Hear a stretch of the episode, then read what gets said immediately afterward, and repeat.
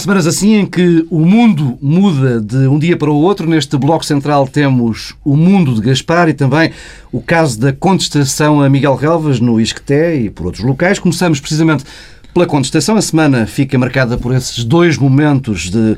Hum, algum confronto, protestos envolvendo Miguel Relvas, o primeiro em Gaia, no Clube dos Pensadores, o segundo mais grave, mais sério no Isqueté.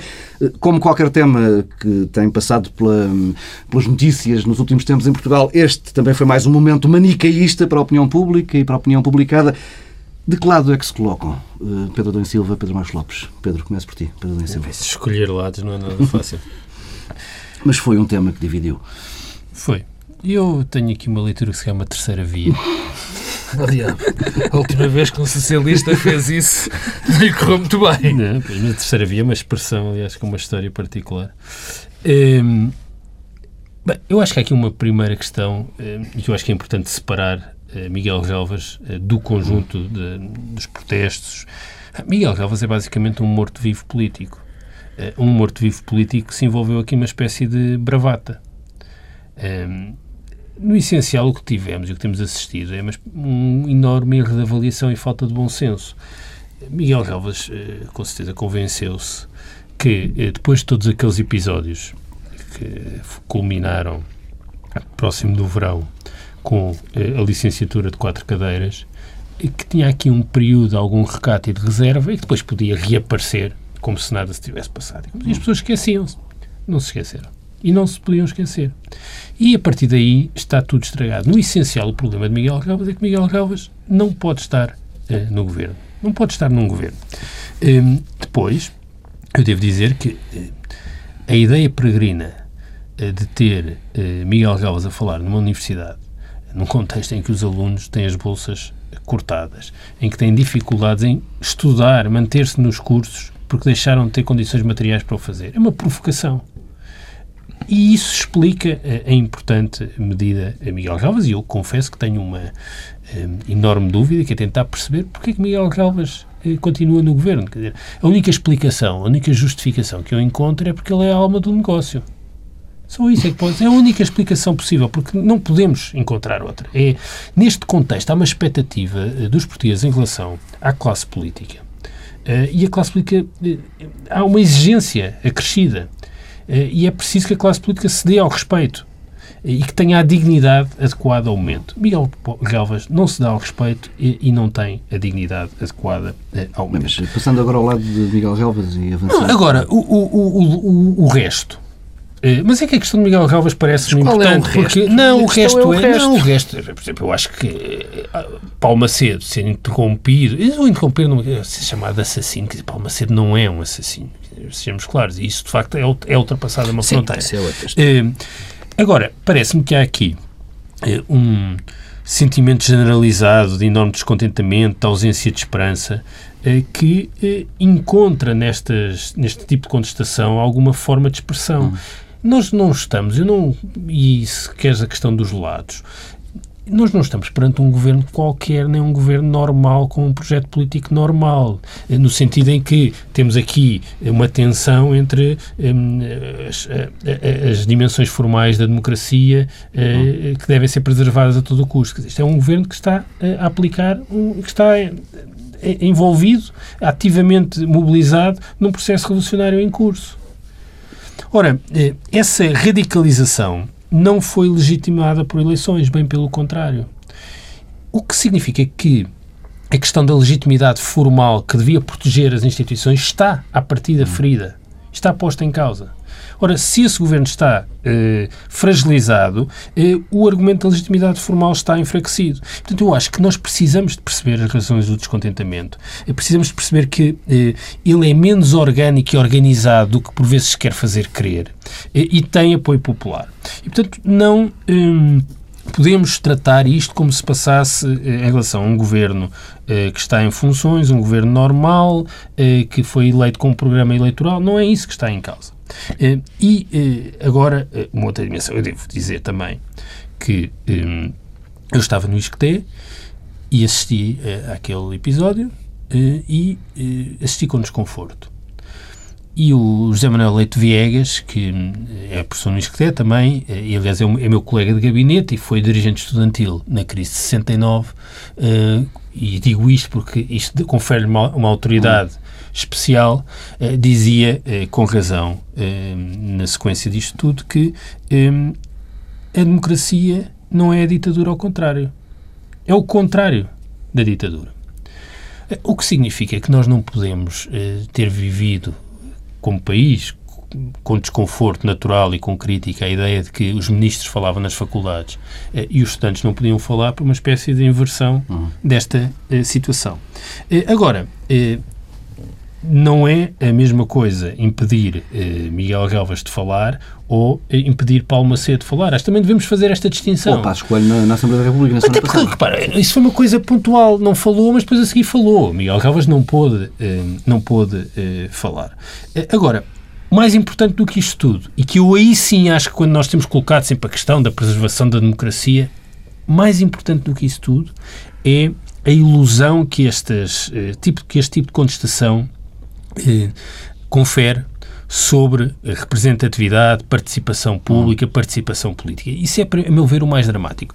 Bem, há uma coisa perverso, que, perverso. numa determinada dimensão. Parece-me que todos concordamos que eh, estes protestos desta natureza são também sintoma que as pessoas não se sentem representadas pelos partidos, pelos sindicatos, pelas formas tradicionais de participação. Não sentem deixaram de sentir. Aliás, vai ser curioso perceber na manifestação dia 2 de março, porque isto também uhum. tem, vai, é um crescente que vai desembocar. Que tem pela primeira vez o CSDP aliada a movimentos Bom, inorgânicos. Mas vamos ver como é que eh, as formas mais orgânicas de participação vão ser recebidas nesse contexto. Porque há aqui também uma espécie de amálgama em que se juntam muitas coisas contraditórias.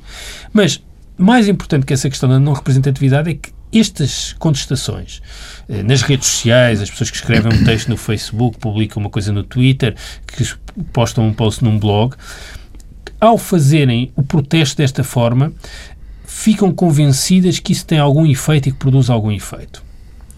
A meu ver, não produz. Portanto, há uma ilusão. Com eh, uma agravante.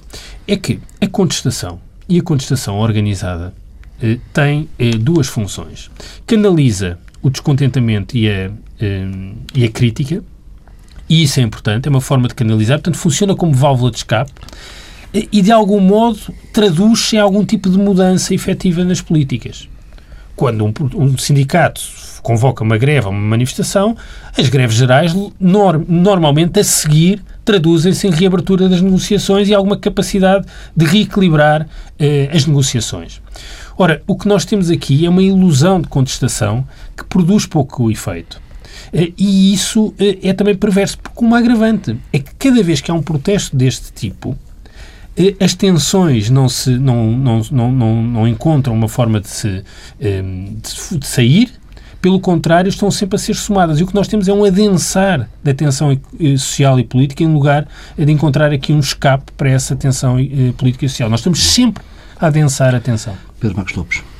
Não, eu quero, em primeiro lugar, separar duas coisas, antes de tudo, que é a situação que aconteceu com, com Relvas, ou com as duas situações que aconteceram com Miguel Relvas, tanto, no, tanto em Gaia como, como no Isqueté, eh, do resto que é a contestação mais ou menos inorgânica, mais ou menos organizada. Primeiro, Miguel Relvas continua a ser eh, um dos grandes mistérios da política portuguesa. Provavelmente a par de Gaspar, mas por outras razões. Mas Relvas é um mistério da política uh, em Portugal. É um mistério não por isto que tem acontecido, por este nível de contestação que há à sua figura, mas porque ele tem legitimado quase toda esta contestação inorgânica ou orgânica à sua própria figura. Ou seja, eu não percebo como é que um, um, um, um ministro se mantém no governo não por causa desta contestação, mas por causa daquilo que tem sido a sua atuação. Repara que uh, o ministro Miguel Relvas é o responsável pela condução política do governo, como ele próprio afirmou, e todos nós, e, e há uma unanimidade quase em dizer que a condução política do governo tem sido um desastre.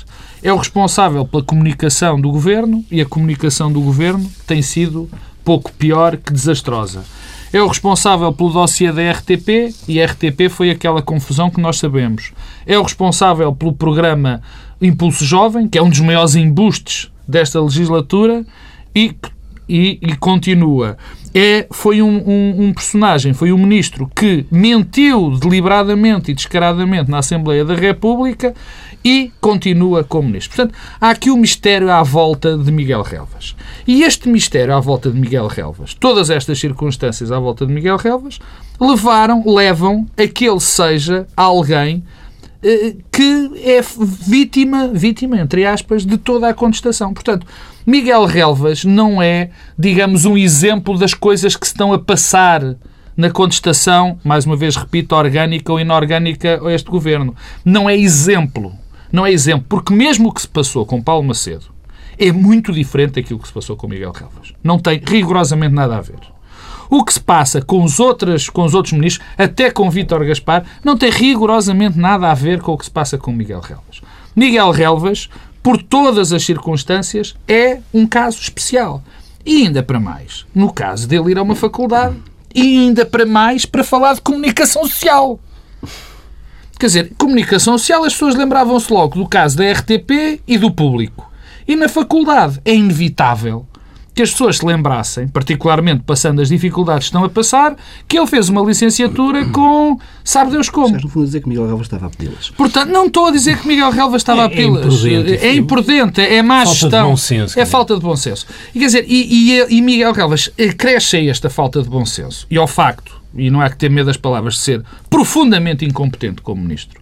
É um homem provavelmente com outras capacidades quaisquer, eh, não sei quais são, mas tê-las há com certeza, mas para ministro é absolutamente terrível e é um grande, é o grande, foi uma, é uma pessoa que contribui de uma maneira forte para a descredibilização do governo. Isto é um facto. Agora, ele merece ter sofrido isto? Obviamente que não. Eu não gosto, eu, cidadão, não gosto de ninguém ser insultado, que não gosto de ver o ministro, ninguém ser insultado e enxovalhado, muito menos o ministro, legitimamente eh, eh, representante de uma, de uma instituição absolutamente legítima, de um órgão de soberania, como é o governo português. Obviamente que não gosto. Obviamente que eh, preferia que o tivessem deixado de falar. Obviamente que preferia que não tivessem insultado. Também não gostei de ver a cantar daquela maneira absolutamente patética o Grândola. Mas, é, mas não gostei. Desde logo não sabia a letra. Não sabia a letra, mas isso, enfim, Santo um António. Que o Paulo Tavares também não sabe cantar a Maria da Fonte e não é por isso que é, que é pior jornalista. Quer dizer, mas é, é bom que distingamos co as coisas. Quer dizer, Miguel Relvas é um fenómeno à parte na política. É evidente que isto Aquele não foi bom. som do dade, e mais, dade que se ouvia aqui até ser perturbador. E mais mais, e mais, e mais. E mais. oh, não estaria a refinar as limitações de limitações. Foi uma antecipação. Era um misto dos polícias com o Zé Até no caso concreto de, de Miguel Relvas, há aqui um, um, uma parte curiosa. Poderia, eventualmente, isto ter eh, contribuído para uma certa vitimização de Miguel Relvas, dele aparecer quase como um mártir, de, das pessoas lhe perdoarem muitas das maldades que ele tem feito por causa daquilo que aconteceu. Mas isso não acontece. E porquê é que não acontece? Porque ele, lá está, está descredibilizado. No fundo, para ele, e quase em tom irónico, foi bom ele não ter falado, mais uma vez. Porque a ter falado, o mais certo era dizer aquelas coisas que diz do, do dos, dos, jovens têm que regressar à agricultura, aquela meia dúzia de chavões que, que nós reconhecemos, que, que ele tipicamente põe, uh, do, da simplicidade da procura do conhecimento. Quer dizer, para ele, no fundo, nessa parte, enfim, em termos mais orónicos, ainda, e as citações de escritores, ainda bem para ele que não foi. Agora, não é o... Há, isto é parte de relvas, que não se confunde, na minha opinião, com a contestação que, que este governo está a ter. E é a contestação que este governo está a ter. Quer dizer, não está aqui em causa, de facto, um ataque ao governo, à sua legitimidade, o Pedro dizia que, de facto, e eu concordo em determinada medida. às políticas, não é? Eu concordo com uma determinada medida de que, de facto, não houve. Não, esta, muitas destas medidas, muito da alteração de todo o paradigma em que Portugal vivia, está a ser alterado sem qualquer tipo de mandato, sobretudo sem mandato eleitoral. É bem verdade. É bem verdade. Mas, mas há aqui algo que tem que ser dito.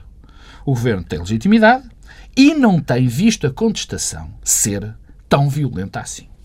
Nem temos, nem Eu- temos fenómenos de de Obviamente que não. Obviamente que não. desde o 15 de setembro e da, da outra dos confrontos à frente da Assembleia E da eu, República. quando vejo o discurso, Não- ou quando ouço o discurso de que há aqui uns grandes perigos, claro que há grandes perigos. Que é o problema dos movimentos inorgânicos, é o problema de nós olharmos para as sondagens e cada vez mais pessoas estarem descontentes com a democracia, como também me preocupa o facto da justiça ser neste momento a instituição mais descredibilizada em Portugal. Tudo isso perturba, tudo isso pode ter uma leitura. Agora, nada nesta semana aconteceu e esta semana que estamos a analisar, nada esta semana aconteceu que ponha em causa e que nos leve a pensar que há aqui uma espécie de movimentos organizados ou desorganizados que estão a pôr em causa o governo ou a governação. Pedro e Silva, só para concluirmos este tema. Para concluir, eh, em primeiro lugar, eh, de facto, na política eh, há muitas vezes horror ao vazio. E quando eh, as formas tradicionais de oposição não conseguem afirmar-se e não conseguem representar eh, os interesses das pessoas, eh, as pessoas rapidamente encontram outras formas de contestação e de oposição, e eu julgo que estamos a assistir a algumas. Eh, em segundo lugar, Miguel Relvas é também, de certo modo, oferecido como um exemplo acabado, como uma espécie de paradigma de tudo o que as pessoas veem de negativo na classe política. E, no fundo, serve também para confirmar eh, aquilo que as pessoas já pensam sobre os políticos. E, portanto, nesse ponto de vista, é. eh, é, é, é Sim, há quase- uma, vil- uma validação. Há uma da- da- validação da- e, e- da- e daí sim. também esse agudizar. Eh, se- ainda em relação a Miguel Relvas, a terceira questão que é esta imprudência, esta falta de bom senso, ir a uma faculdade, mostra também muita arrogância no exercício do poder, não na arrogância no sentido apenas de- do que é exercer o poder, mas também do distanciamento e de não ter capacidade de perceber o que as pessoas acham sobre ele. Como é que Miguel Relvas pode ter pensado que podia ir a uma universidade, eh, a um auditório cheio, eh, a meio da tarde, É, numa um semana de aulas, desafio, não é? de desafio, de bravata?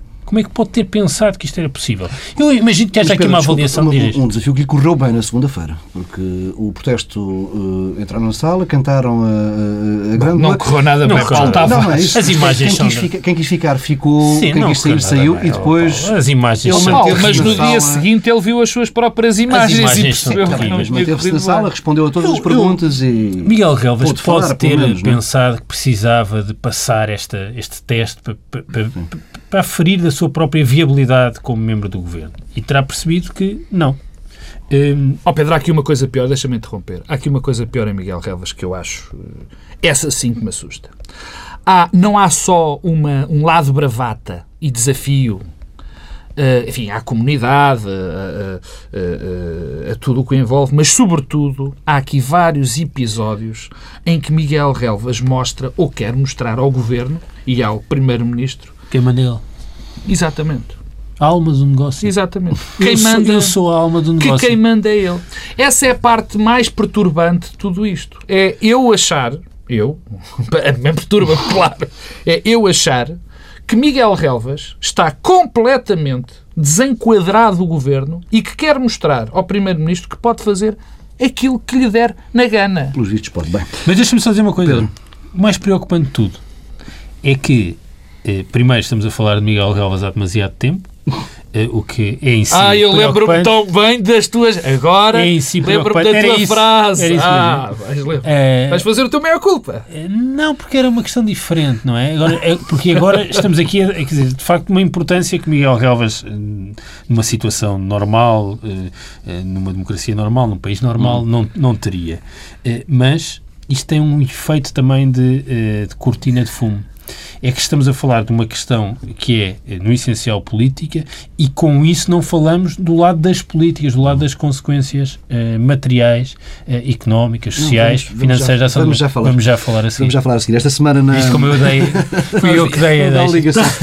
na na quarta-feira de manhã, no Parlamento, o Ministro das Finanças anunciou que, afinal, eh, aquele que era até aqui o ano da retoma vai terminar com uma recessão de 2 pontos percentuais do PIB, menos 2% do PIB, uma revisão para o dobro da previsão que está inscrita no Orçamento do Estado para este ano.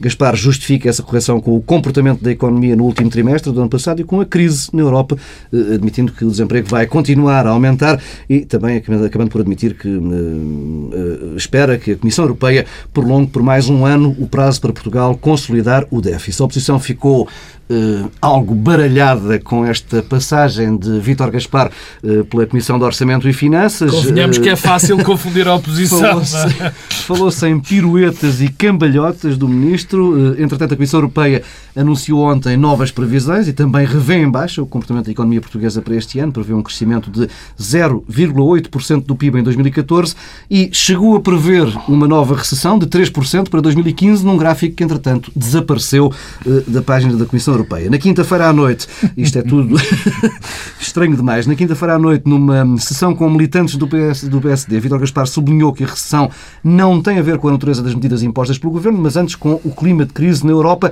eh, e depois em visita de Estado à Áustria, o primeiro-ministro Pedro Passos Coelho afirmou que o governo não é responsável pela recessão, eh, dizendo Passos Coelho que não existe nenhuma razão no mercado doméstico que implique uma previsão mais negativa para o comportamento da economia. Passos reforçou essa ideia dizendo que estamos na direção correta e não existe necessidade de alterar a trajetória que estamos a fazer.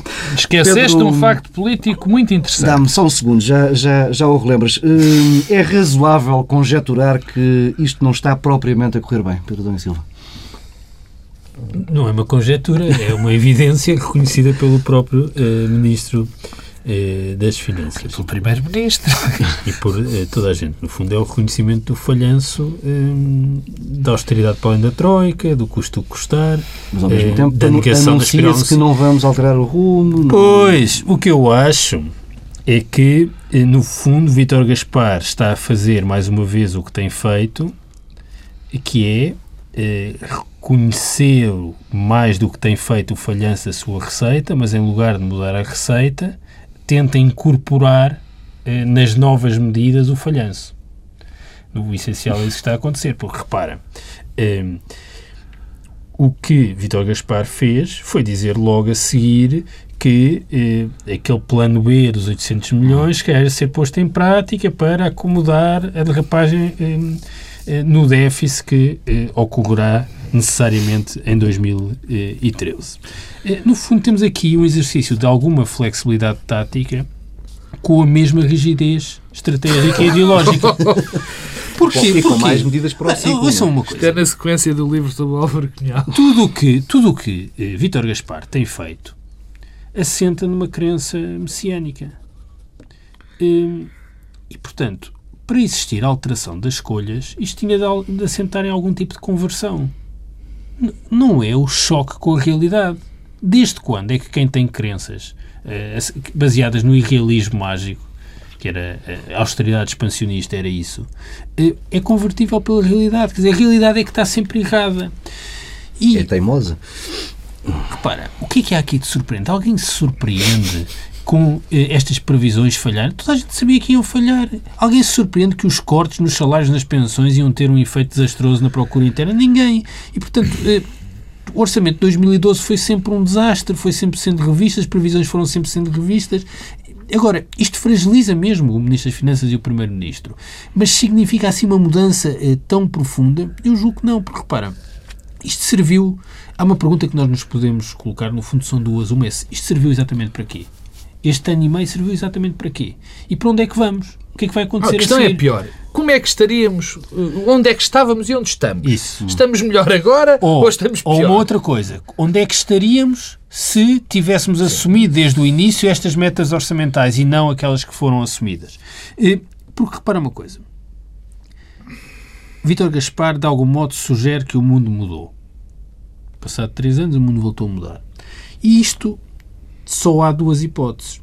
Ou está a reconhecer que o falhanço resulta da sua total incompetência hum. e mais até eventual demência, porque estamos a falar de uma destruição massiva de postos de trabalho, de emprego, da vida das pessoas, eh, ou foi isso que aconteceu, ou então, que é o que de algum modo é sugerido na narrativa do governo, é, bem, nós fizemos estas maldades todas, mas ganhámos uma capacidade negocial e agora não, ninguém é, nos para. Isso não, isso, isso, bem, isso não é se houve aqui eh, centenas de milhares de portugueses que foram cobaias numa experiência eh, científica, isto é eh, gravíssimo.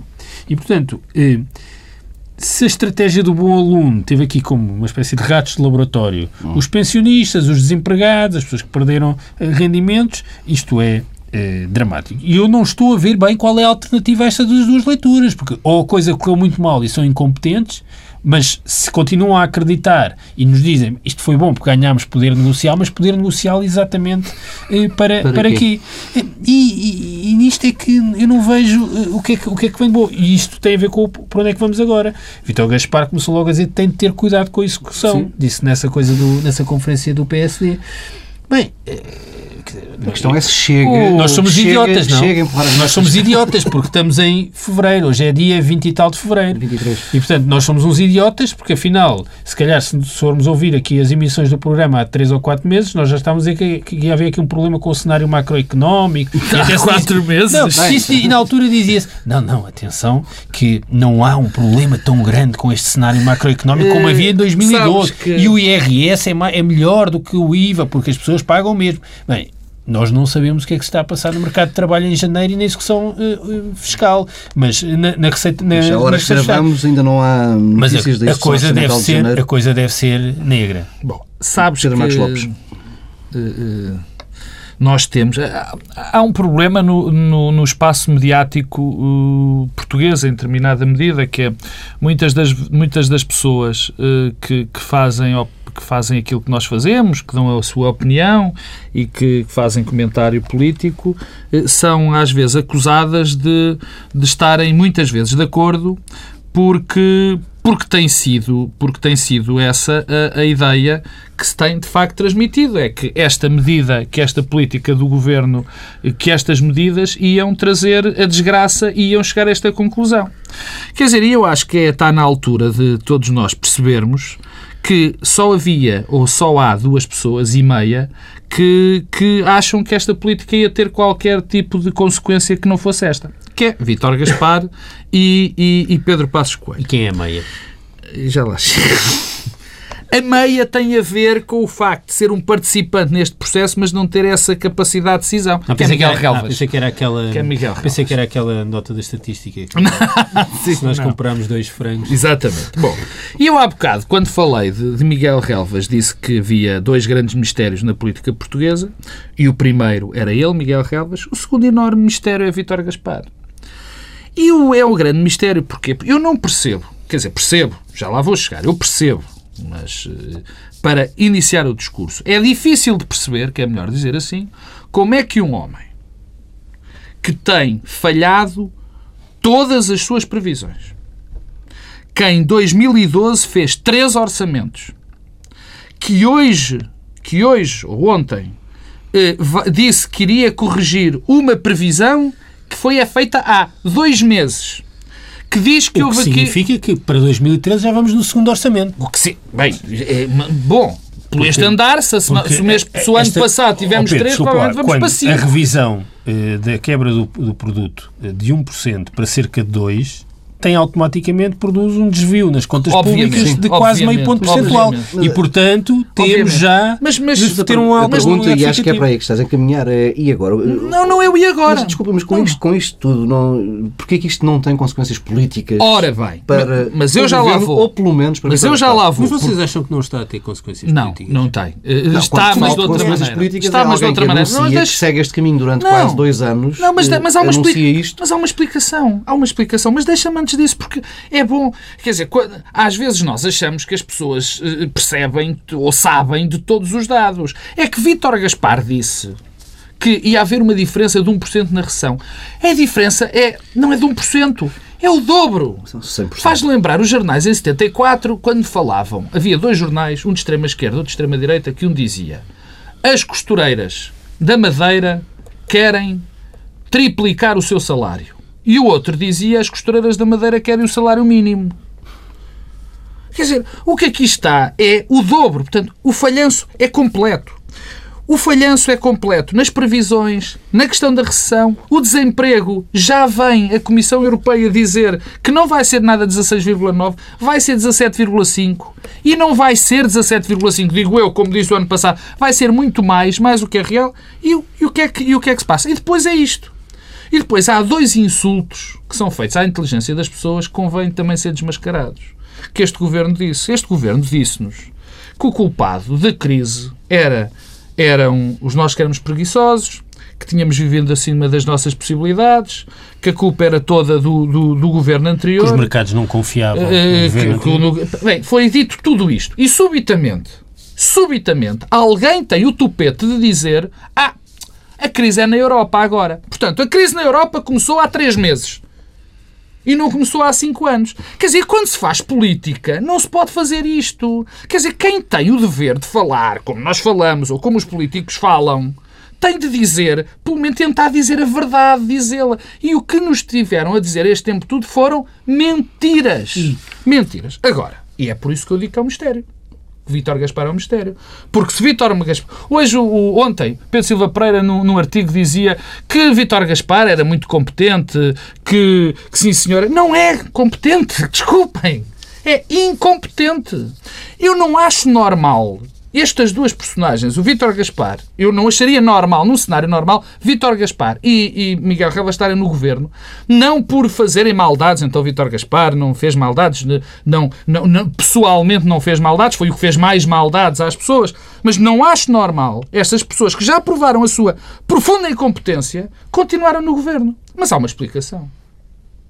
É que Pedro Passos Coelho tornou-se de tal maneira refém de Miguel Relvas e de Vítor Gaspar que não tem saída. Porque neste momento é mais fácil remodelar o Primeiro-Ministro, passa a expressão, do que remodelar Gaspar ou Relvas. Está sequestrado. Portanto, mas também está completamente sequestrado. Está completamente sequestrado. Quer dizer, neste momento é impensável, porque Passos Coelho comprou, e mais... De... Passos Coelho, além de comprar a receita da Troika e do além da Troika, comprou a receita da loucura de Vítor Gaspar. Da loucura destas medidas. Em relação a relvas, deixou-se sempre uh, sequestrar, porque cada vez que relvas dizia uma mentira à Assembleia da República, a uma comissão parlamentar, ou cada vez que havia um disparate na RTP, lá vinha Passos Coelho defender. Portanto, não há mistério nenhum. De facto, não há mistério nenhum. O mistério é que o governo se baseia nessas três pessoas e não é possível que uma caia sem as outras também cair. Perdão, Silva. Não há mistério nenhum. Claro que não.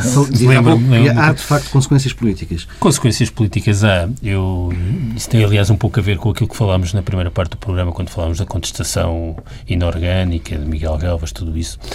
É que nós também não podemos medir as consequências políticas como nos habituámos sempre a medir as consequências políticas, que é demissão de ministros, demissão de governo, quedas de governo, alterações e variações nas sondagens, o partido da oposição cresce, o outro baixa. Já não estamos nesse tempo. Isto mudou. As consequências políticas. O mundo é que, mudou. Não, não, é que mudou nesse sentido a grande consequência política é que ninguém acredita neste governo, ninguém confia. O governo não tem capacidade política.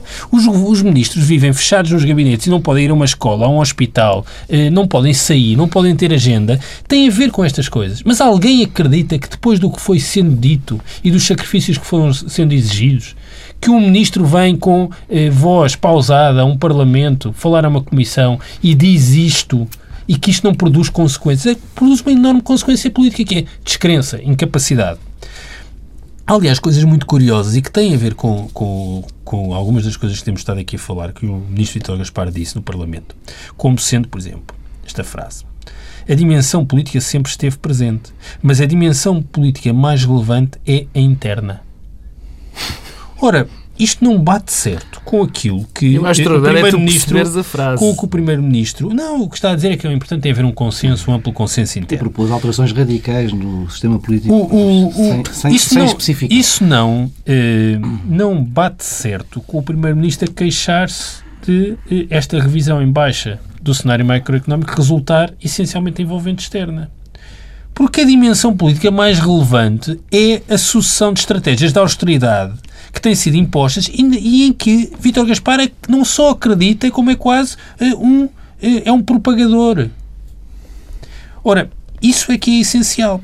E eu devo dizer que uh, esta, este reconhecimento do falhanço tem esse lado que é, no fundo, reconhece que falhou, mas a receita continua e, na verdade, tenta acomodar, como dizia há pouco, esta, hoje ajustar as políticas para acomodar o falhanço, seja, reconheceu o falhanço, mas não mudou as políticas, tem já o plano B dos tais 800 milhões eh, de poupanças, agora são poupanças, São em, poupanças. em marcha, que vai ser usado. Mas a isso temos de somar uma coisa que, entretanto, já nos esquecemos, que é o Tribunal Constitucional. Como é que vai ser? Ou seja, ainda agora começou. E eh, devo dizer que depois há duas variáveis que a mim me parecem centrais. Uma é o desemprego. Não apenas os valores do desemprego foram conhecidos, mas o modo como se articulam com o cenário macroeconómico para os próximos anos. Porque, repara, nós temos eh, uma queda do produto muito acentuada ainda em 2013, o que significa que vamos continuar a ver o desemprego a crescer. Portanto, há estabelecimentos a mais.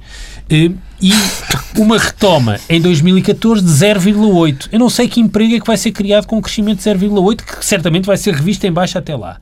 E depois aquele misterioso eh, dado para 2015 que Desapare- desapareceu, desapareceu, das previsões, que era uma queda do produto de 3%. É que não foi corrigido, desapareceu das previsões.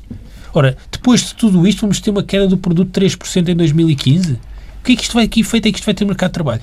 E nós aceitamos como normal e temos uma discussão como se tudo fosse normal sobre o desemprego em Portugal, com uma taxa de desemprego nos 14%. Natural.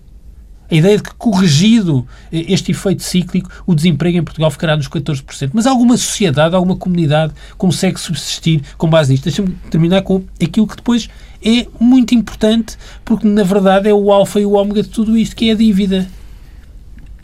É que nós estamos com a dívida agora nos 120 e poucos Para o por valor de cento. referência para o final do ano.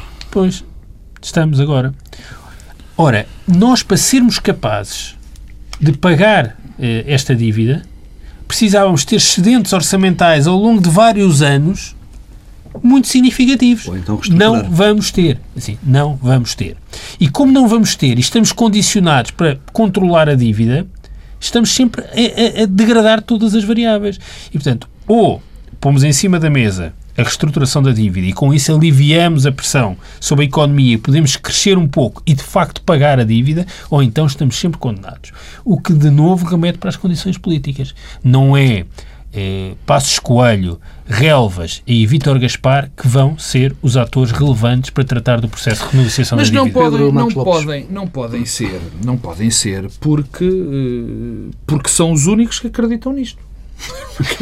É- para mim é tão evidente.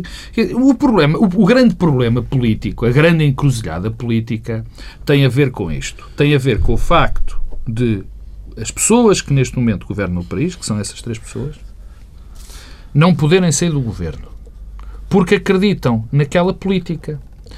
E o grande problema é que tipo de medida, como é que se altera esta situação. Porque nós sabemos que eleições não pode haver, teoricamente. Não há? Não pode haver. Porque a, a- a- a oposição não está preparada e não as quer. Depois, porque mesmo que as quisesse e tivesse preparada, a solução governativa do outro lado ia ser terrível, porque, bom, já temos eh, vozes dentro do PS, agora o PS cada vez está mais. Entrou em, em- em loucura absoluta. Vem um dirigente a dizer que coligações à esquerda se calhar é melhor, o outro diz, não, não, não, isto só, se pode haver, só pode haver coligações à direita. Não, Portanto, são, não são dirigentes. que não são, Francisco Assis não é um dirigente do partido. Não, é um Ah, deputado. Não é, eu não sei, não sei. Comissão ele é da. Comissão Política, Política tá e, aliás, foi uma manobra. É. Foi um- nem precisava de o ser, verdade seja dita. Ele foi um homem que acompanhou eh, António Costa, portanto, deve-se mandarem alguma coisa. Portanto, e nós estamos neste impasse. E depois temos uma figura que hoje é tão fantástico que nem conseguimos, nem nos lembramos. Aníbal Cavaco Silva. Eu tinha aqui uma pergunta Que- sobre ele, mas estamos com pouco Que. Desaparecido em não! Surgiu ontem para falar de um problema de uma lei que não tinha de, mas sim tinha da. Ou não tinha da, ou tinha de. No meio, de, no meio de uma alteração completa, completa, que pode ser uma completa ou não, ainda não sabemos, das políticas. No meio de uma circunstância em que o desemprego disparou. No meio de uma circunstância em que a recessão, afinal, não vai ser nada disto. Que todos os dados estão completamente alterados. De que vem falar Cavaco Silva? Não dos problemas das pessoas, mas o problema do de e do a lei de, do financiamento regional. Uh, fica por aqui esta edição de Bloco Central, na semana em que o Ministro da Economia anunciou, havia muitos temas esta semana, anunciou um investimento de mil milhões de euros num novo terminal de contentores na margem sul do Tejo, em Almada, e também na semana em que Paulo Futre foi convidado por Fernando Seara para Presidente da Junta de Freguesia de Campolide e uh, confessou ao Jornal Sol que está a ponderar. E não vai trazer no chinês? Estamos na próxima semana, à mesma hora.